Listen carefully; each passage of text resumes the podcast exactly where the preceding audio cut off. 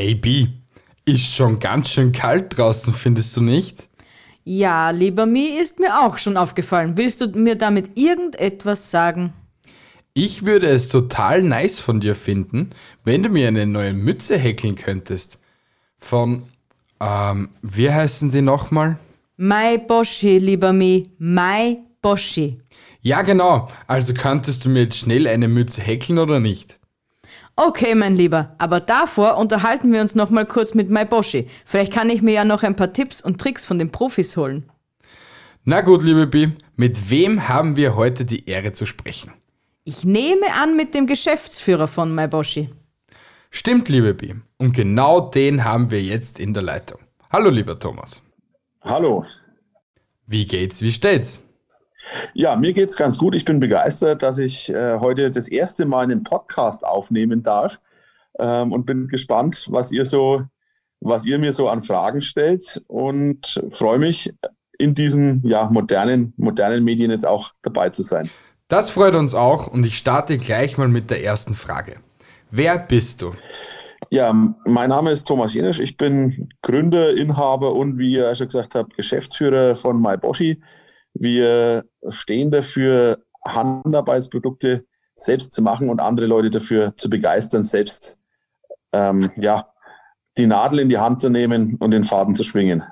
Echt super Antwort. Wie alt bist du, wenn ich fragen darf? Und wann habt ihr das Unternehmen gegründet? Ich bin in der Zwischenzeit 36.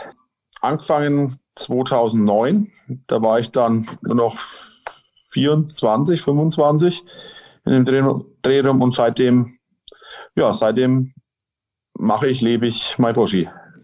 Die Frage, mit als was du im Unternehmen tätig bist, hat sich ja schon erübrigt. Also komme ich gleich zur nächsten Frage. Wie kommt man darauf, dass man als Mann das Häkeln lernt? Ja, das ist eine witzige Geschichte beziehungsweise auch ein Zufall. Ich war damals, 2009 war das, Student ähm, und in einem Skilehreraustausch in Japan. Als Student hat man ja, ja viel Zeit und wenig Geld und da war das genau der Austausch. Ich durfte fünf Wochen lang kleinen japanischen Kindern das Skifahren beibringen und dafür habe ich Flug und Unterkunft bezahlt bekommen. Und nicht nur ich, sondern viele andere europäische Skilehrer auch mit. Wir waren da dann ähm, ja im Keller einer unbeheizten Turnhalle gesessen und gehaust und haben tagsüber, kann man jedem nur empfehlen, mal nach, nach Japan zum Skifahren zu gehen. Auf der Piste gestanden und abends war es dann doch relativ, ja, eintönig, sage ich einmal, fünf Wochen lang, weil der Japaner kennt den Abriss-Ski, so wie wir in Europa, nicht unbedingt. Die fahren Ski und setzen sich dann in ihre Minibusse, schlafen und stehen am nächsten Tag wieder auf. Und äh, ja, wir haben ja doch, wenn der Lift um 16.30 Uhr zumacht, zumindest bis 19.30 Uhr noch eine Beschäftigung. Wie habt ihr es aber geschafft, dass mein Boschi so durch die Decke geht? War es einfach nur Zufall oder habt ihr den damaligen Zeitgeist getroffen? Es ist, eine, glaube ich, eine Mischung draus. Es war schon so 2009, man wollte wieder selber was mit seinen eigenen Händen machen. Die Digitalisierung ist immer größer geworden und man sitzt eigentlich im Berufsleben nur noch vor einem, nur noch vor einem Monitor. Den schaltet man am Tag ein, arbeitet acht Stunden und geht wieder, schaltet den Monitor aus und am nächsten Tag kommt man wieder und es ist der gleiche Monitor und man hat nichts mit seinen eigenen Händen gemacht. Ähm, und da haben wir sozusagen den Ausgleich geschaffen, zu sagen, Mensch, ich sitze den ganzen Tag vor dem Computer, kriege nichts mehr mit meinen eigenen Händen hin. Abends setze ich mich hin und kann ja in einer Stunde, in eineinhalb Stunden wirklich was Kreatives mit meinen eigenen Händen schaffen. Und eben auch für jüngere Leute das ganze Thema aufbereitet. Vor MyBoshi war Handarbeiten, ich sage immer so ein Omasport, so, eine, äh, so ein Deckchen, so ein Deckchen am, am Tisch liegen oder ein Vorhang gehäkelt, der ja unter uns gesagt jetzt nicht so modern ist. Wir entwickeln unsere Anleitungen, die fangen oben links an und hören unten rechts auf. Man sollte innerhalb eines Fernsehfilms fertig sein und hat dann, ja, anfänglich war es eine, war es eine Mütze, hat dann ein Produkt, was man sich aufsetzen kann, was man zeigen kann, beziehungsweise was man auch verschenken kann.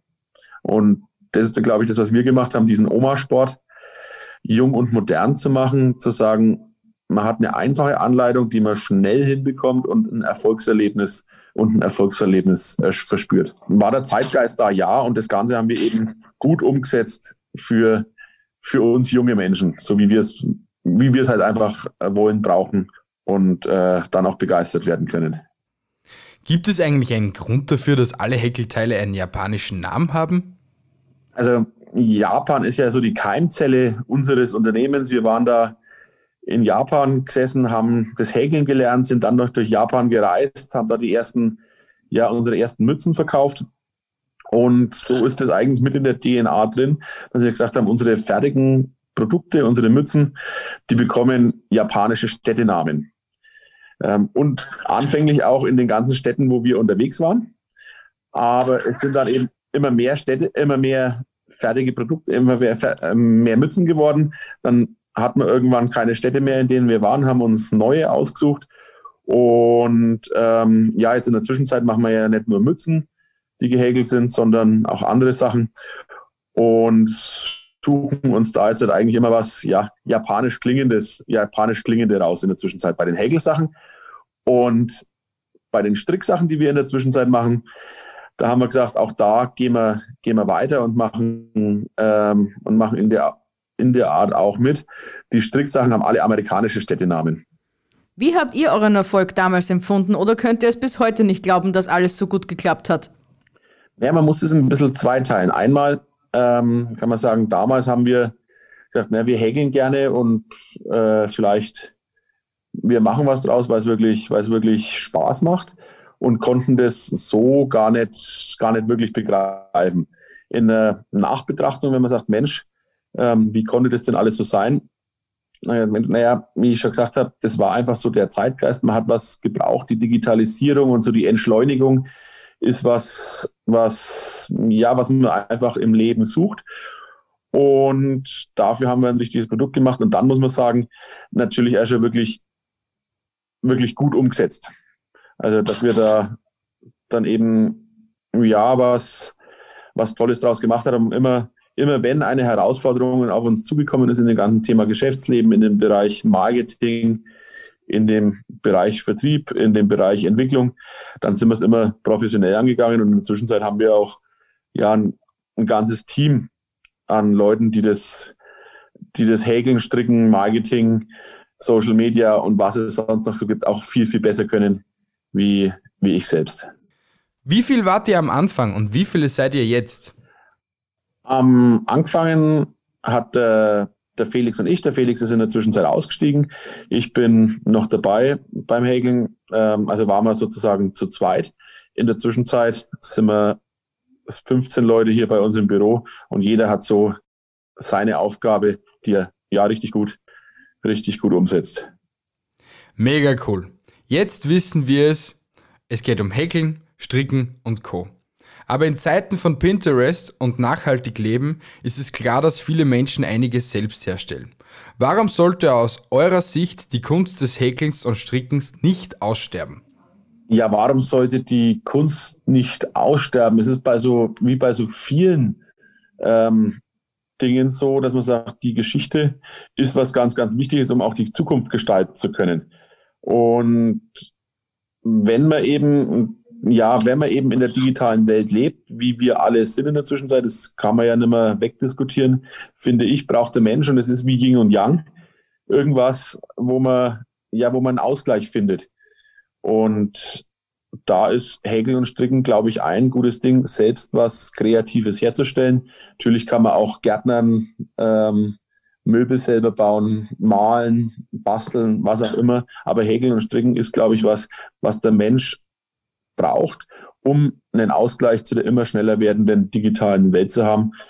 Und deshalb sollte Häkeln und Stricken nicht aussterben, sondern gemacht werden, weil man sich da schön entspannen kann und die Welt entschleunigt. Meinst du, es ist schwer, das Häkeln bzw. Stricken zu erlernen, wenn man sich noch nie damit beschäftigt hat? Ich bin da das beste Beispiel dafür, dass das nicht schwer ist, das Häkeln und Stricken zu lernen. Also hab in der dritten Klasse habe ich ja meinen Topflappen gemacht, den meine Mama übrigens immer noch hat. Auch wenn er in der Zwischenzeit ein bisschen kaputt ist, habe dann jahrelang nichts gehäkelt und gestrickt und hat auch nie, äh, hat auch nie den großen Wunsch danach, sage ich einmal, vor diesem Japan-Aufenthalt da irgendwas mit Häkeln und Stricken zu machen. Ähm, habe dann angefangen, die ersten, ja, die ersten Teile haben lange gedauert. Es gab aber keine Anleitungen dazu. Ähm, wir haben das aus Englisch, mit unserem schlechten Englisch gelernt ähm, und auch hinbekommen. Ich sag mal jetzt mit, mit guten Anleitungen, mit den Sachen, die wir erstellt haben, zum Beispiel mit Videos in unserem äh, YouTube-Kanal, mit den Anleitungen auf myboshi.net und so weiter und so fort, müsste es eigentlich nahezu jeder hinkriegen, innerhalb von zwei, drei Stunden in die Kunst des Häkelns und Strickens eingeführt zu werden. Und dann ist es wie immer im Leben, Übung macht den Meister. Wenn man es mal kann, dann muss man eben weiter dran sein und machen und wird immer besser. Das stimmt natürlich. Die liebe Bi häkelt auch schon seitdem mein Boschi im Hype ist. Was sagst du dazu? Hast du es hast gelernt? Ähm, Ging es schwierig am Anfang und bist du jetzt besser? Ja, auf jeden Fall. Ich habe immer Schwierigkeiten mit dem runden Übergang gehabt. Bei meinen Mützen war nie ein gerader Strich, sondern immer ein diagonaler. Das haben wir auch, das ist auch was, was wir dazu gelernt haben. In unseren ersten Büchern war die Anleitung noch so, dass dieser Diagonal-Schrägstrich da entstanden ist. Ähm, aber da sind wir, naja, halt jetzt acht Jahre, acht Jahre danach und haben eine Möglichkeit gefunden, wie man die denn gerade hinkriegt. In unseren neueren Anleitungen ähm, ist es dann überall schon ausgetauscht, dass der Strich jetzt gerade wird. Und das beste Beispiel für meine Schwierigkeiten ist euer Igel aus dem Vierjahreszeitenbuch. Das war kein Igel, sondern ein Frettchen oder eine Mischung aus Ratte und Spitzmaus. Ja, aber auch das, ähm, was, was selbstgemacht ist, kommt von Herzen. Und da freut man sich dort, wenn man sieht, dass man selbst gemacht hat und da der eine oder andere kleine Fehler drin ist. Das ist doch viel schöner wie ähm, ein Stück aus dem Kaufland der äh, Kaufhof, was, was ja, was eins wie andere gleich ausschaut. Ist aber eine gute Einleitung zur nächsten Frage. Was ist das Einfachste und was ist das Schwerste, was man mit euren Anleitungen herstellen kann? Das Einfachste, das ist, glaube ich, auch wieder relativ individuell. Ähm, der eine findet eine Mütze einfach, der andere irgendwas anderes, aber so ein, ich sag mal, ein Schal ist, glaube ich, relativ, relativ einfach, weil man da nur zehn Marsch, zwölf Marschen anschlagen muss und dann links und rechts immer wieder das Gleiche machen muss. Ich persönlich häkel am liebsten und am öftesten und finde am einfachsten eine Mütze, weil ich das halt einfach von, von Grund auf kann. So sind da die, die einfachen, die einfachen Dinge. Schwierige Dinge beim Häkeln sind dann, ich sage mal so, so Stofftiere, Amigurumis in die Richtung, die wirklich filigran sind und festgehäkelt werden müssen und mit Zunahmen und Abnahmen und die Arme an den Körper annähen und Haare anknüpfen. Da braucht man dann eben dann schon ganz, ganz viele unterschiedliche Maschenarten. Und da muss ich sagen, habe ich auch schon mal ausprobiert, aber meine Amigurumis schauen mit Sicherheit schlimmer aus wie die, ähm, wie dein, wie deine Spitzmaus Warzenzwein äh, Frettchen Kombination. Die Amigurumis wollte ich auch schon ausprobieren, aber davor kommen wir noch zur nächsten Frage. Woher kommen eure Ideen für die ganzen Anleitungen? Also wir haben ganz, ganz viele Anleitungen am Anfang selber gemacht, gerade für Mützen. Die ersten drei Bücher habe ich ganz alleine, haben wir ganz alleine geschrieben, ähm, haben dann ja, Textildesignerinnen dazugenommen in unser Team, die dann das ganze Thema weiter ausgeführt haben. In der Zwischenzeit ist unsere Internetseite myboshi.net aber ein Marktplatz geworden, wo ganz, ganz viele Anleitungsautoren ihre Ideen und ihre Anleitungen hochladen können und andere, ja, die sich da eben rumstöbern, inspirieren lassen, die dann auch kaufen können. Und wir sind dann sozusagen der, Mittels, der Mittelsmann dazwischen, zwischen denen die Anleitung schreiben und denen die Anleitungen ausprobieren wollen. Das hört sich alles so grenzgenial an. Und ich finde, wir haben das Unternehmen MyBoshi gut vorgestellt. Aber kommen wir noch zu unseren drei speziellen Abschlussfragen. Welches deiner Häkelteile würde deinen Charakter am ehesten beschreiben? Welches meiner Häkelteile würde meinen Charakter am ehesten beschreiben? Boah, das ist eine Frage, da habe ich mir noch nie Gedanken drüber gemacht. Ich würde mal sagen, äh, eine Mütze Kyoto, so heißt die. Ähm, das ist doch, es ist was Einfaches, trotzdem aber Innovatives und mit diesen, das sind drei Farben, also auch was, ja, was, was farbenfrohes und aber auch Innovatives und Neues zur damaligen Zeit gewesen. Und so würde ich sagen, ist mein Charakter äh, liberal, farbenfroh, ähm, innovativ und nutzbar. Welche Jahreszeit ist deine Lieblingsjahreszeit? Meine Lieblingsjahreszeit ist der Winter.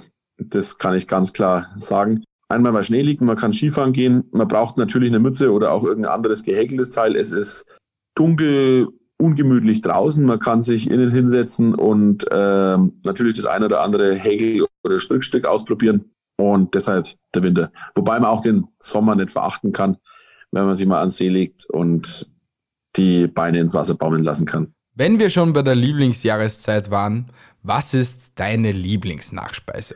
Meine Lieblingsnachspeise. Meine Lieblingsnachspeise. Würde mir spontan jetzt Arme Ritter einfallen. Kennt ihr Arme Ritter? Ja, arme Ritter mit Zimt und Zucker. Mm. Genau, Arme Ritter mit Zimt und Zucker schön in Butter rausgebraten.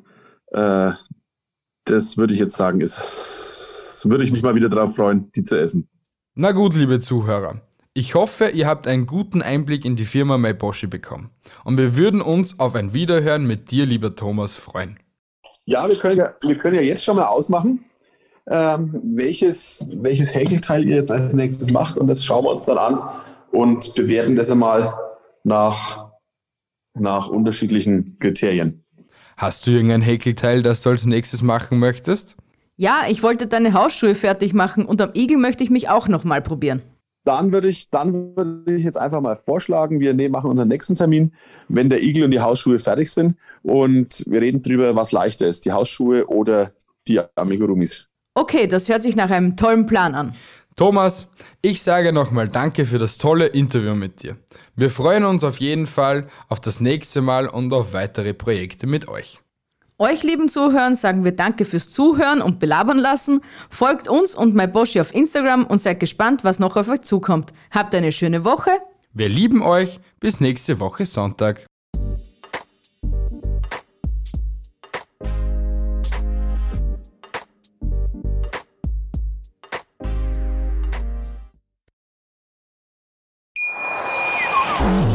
Wieder von Ihrem Toyota-Partner mit diesem Leasing-Auftakt. Der neue Toyota Jahreshybrid. Ab 179 Euro im Monat. Ohne Anzahlung. Seine Sicherheitsassistenten laufen mit. Und ja, ab ins Netz mit voller Konnektivität. Auch am Start die Toyota Team Deutschland Sondermodelle. Ohne Anzahlung geht's in die nächste Runde. Jetzt los sprinten zu Ihrem Toyota-Partner.